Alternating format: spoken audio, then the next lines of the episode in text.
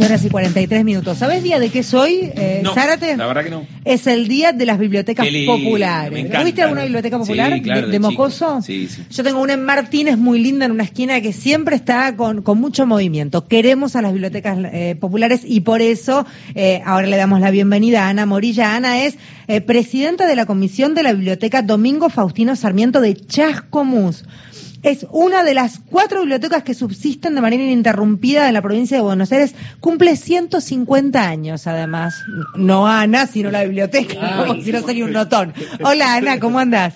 Hola, encantada. Gracias, lo mismo, Ana. Acá estamos de Em, festejos. eh, 150, empecemos por la historia de la biblioteca en sí, de la, de la biblioteca ahí de Chascomús. Eh, 150 Bueno. años. Eh, sí, le- 150 años es la institución más antigua de la ciudad. Wow. Es más antigua que, que la creación de, o el nombramiento de ciudad. En el- al año siguiente de la fundación se nombra Chascomús como ciudad, si no figuraba como una aldea, ¿no? Eh, o sea que es muy, muy antigua. ¿Quién, quién la funda? Se funda en la, por la ley de mm, fundación de bibliotecas de la época de Sarmiento, después de 1870 que se fundó la Pro- Comisión Protectora de Bibliotecas, y un grupo de vecinos decide participar de esa decisión y se unen y, mm, bueno, y crearon esto, eh, que varias generaciones lo han sostenido. Eh, ¿Y funciona en el mismo edificio, en el mismo lugar donde estuvo? seguramente. Se mudó varias veces. Ajá. Hasta eh, por un por un tema de un ensanche de una calle ellos ya habían construido su propio edificio y por un ensanche se demolió y volvemos a tener un edificio en el año 61 que es donde permanecemos ahora Eh, Ana, y uno pensaría que hoy, eh, en la era de Google, eh, diferentes aplicaciones, una biblioteca quedaría medio vetusta. ¿Qué pasa? ¿Es tan así la cosa bueno o no? creo que es un momento clave este para eh, transformar las bibliotecas la biblioteca en general eh, no solamente las populares, las populares siempre eh, estamos un poco más con mayor esfuerzo para la modernización, ¿no? Porque como es eh, gestionada por vecinos y todo eso, es más complicado. Pero sí es el momento de pensar que es necesaria una transformación a, la tecno- a lo tecnológico, eh, si no, no atraes a la gente, eh, a la gente joven, ¿no? Nos vamos poniendo viejos los de las comisiones. No, no- nos vamos poniendo viejos, pero también a mí por lo menos lo que me pasó y me llamó la atención era que más allá de que uno pensaría que no, había más gente de la que yo pensé que iba a haber y esto de poder llevarse ese libro corpóreo em, tiene, tiene esa ventaja por sobre la tecnología y que sigue teniendo un público ahí. Sí, por supuesto, el papel, el- todo lo que está impreso en papel no se va a perder, porque y también hay que explicar que lo que está en internet antes ha estado en papel, porque uno carga la información no es de creación espontánea, lo que tiene internet es, eh, está en papel. Yo creo que eso no se va a perder porque es una cuestión del document, documental. ¿Y quiénes son los Eh, que hoy van? Bueno, hoy tenemos todo tipo de público, por suerte. Tenemos una, con ayuda de la Comisión Nacional de Bibliotecas de CONAVIT, y armamos una salita infantil que tiene muchísimo éxito. Tenemos una sala de, de, donde proyectamos cine, un cine debate, que también siempre está a tope. Eh, y después vienen adolescentes, tratamos de tener lo que le gusta a los adolescentes, vienen docentes, por supuesto, y el uso más general es recreativo con novelas y literatura del momento. Ahora estamos en el trabajo de conseguir las computadoras y todo eso, que es un esfuerzo, pero hemos conseguido también del Fondo Nacional de las Artes.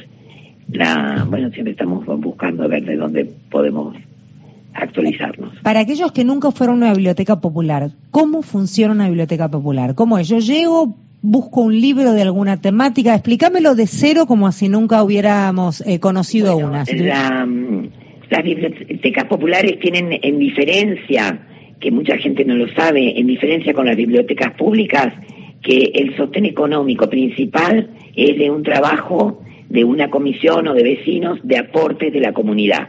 Eso es lo más interesante y somos casi, creo que es el único país que tenemos esta conformación voluntaria. El resto son las bibliotecas públicas sostenidas en su totalidad por el Estado. Y eh. vos venís acá, te inscribís y podés mirar, elegir o las chicas te buscan el, el libro en el tema que quieras. Tenés 21 días para leerlos de a dos libros con una renovación de 21 días más, pagando una cuota mínima. La cuota de las bibliotecas es muy bajita. ¿De cuánto es? En este momento estamos en 300 pesos. 300 pesos, sí, es muy bajita, sí. Sí, hay bibliotecas que cobran menos aún, ¿eh? acá mismo en la ciudad. O sea que es muy accesible. Y después tenemos libros actualizados, porque se gasta bastante en, la feria del libro, tenemos descuento. Eh, Conavit asume la otra mitad y nosotros pagamos la mitad o sea que eso también es, muy beneficioso. Em, ¿Qué pasa si no devuelvo el libro? Si no ves el libro, teóricamente tenés una penalización por día y, bueno, o si lo rompes, tendrías que reponer uno de las mismas características o, o valor. ¿Tienen un ranking de los libros que más salen? Eh, sí hay un ranking. Generalmente los libros que más salen son los de las novelas que están en bestseller del último año, ¿no? Ajá, ajá. O sea que no falla, se van a ir a la feria del libro, buscar un poco los que están como con más manija y eso después tiene salida. Y traer, sí, y traer lo que hayan ganado premios. Claro. Eh, lo que tienen, sí. Nosotros tenemos que los socios también pidan lo que precisan. Claro, claro. Y supongo que por lo menos a nosotros nos pasaba, a mí me pasaba como mamá de, mis niños, que en la librería donde nosotros íbamos, que había una librera muy divina, a quien le mando un beso a Ana, ya los conocía y sabía perfecto qué le gustaba a cada uno de mis niños y se acordaba de qué habían comprado la última vez. Entonces les recomendaba a otros en la misma línea, de un autor parecido. ¿A ustedes les pasa algo así en la biblioteca? Sí, el trabajo del bibliotecario es fundamental en la mm, biblioteca. Claro, claro. Eh, tan, eh, tan fundamental como el libro, porque si no tenés un bibliotecario que te oriente en la búsqueda, es muy difícil encontrarla. Te, se acuerdan, se acuerdan de qué le gusta, recomiendan, encuentran en libros en los estantes, que eso ya tiene todo un código. Entonces es, eh, a veces no podés revolver todo. Hay sectores donde lo tenemos al público y otros sectores que no para que pueda después la bibliotecaria poder encontrarlo. Claro. Si no es como buscar una aguja en un pajar. ¿Y cuál es el patrón? ¿Cómo se ordena una biblioteca? Una biblioteca tiene unos códigos eh, por letra y número, según el autor, según la temática.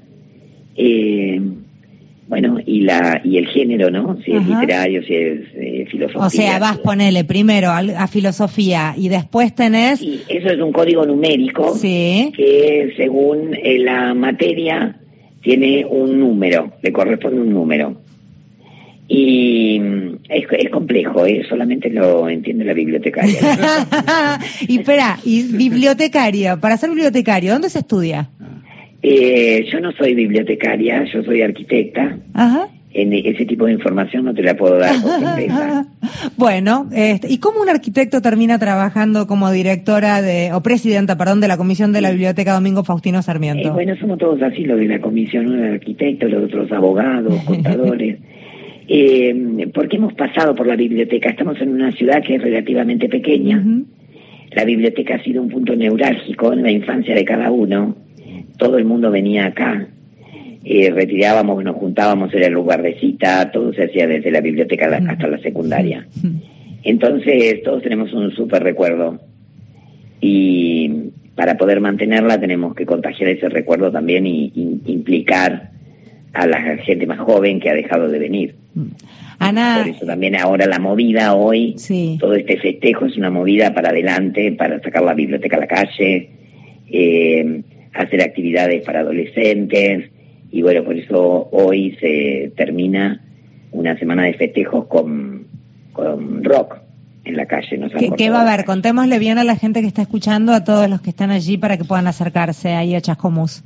Y bueno, hay, ahora ahí a las 4 de la tarde presentan un libro, también aprovechamos para conmemorar los 40 años de Malvinas y tenemos una exposición fotográfica que nos muestra Malvinas después de, de la guerra, qué rezagos quedaron, la población de Malvinas y la naturaleza que es maravillosa. Y tenemos, eh, vienen dos autores de ese libro, no, eh, estoy mezclando, disculpen. Eh, aparte de la exposición, se presenta un libro que se llama Malvinas, Memorias de Infancia en Tiempos de Guerra, y con dos autores presentes y gente también de la Comisión Nacional de Bibliotecas que nos han acompañado hoy. Eh, también estará la presencia de la eh, secretaria de Cultura de la provincia de Buenos Aires. Y a las ocho y media, sí, comenzamos un concierto, una banda de rock de aquí, de, de la ciudad, que son los socios de Saturno, y después peces raros, que, mm, bueno, hemos conseguido traernos y que hagan una movida.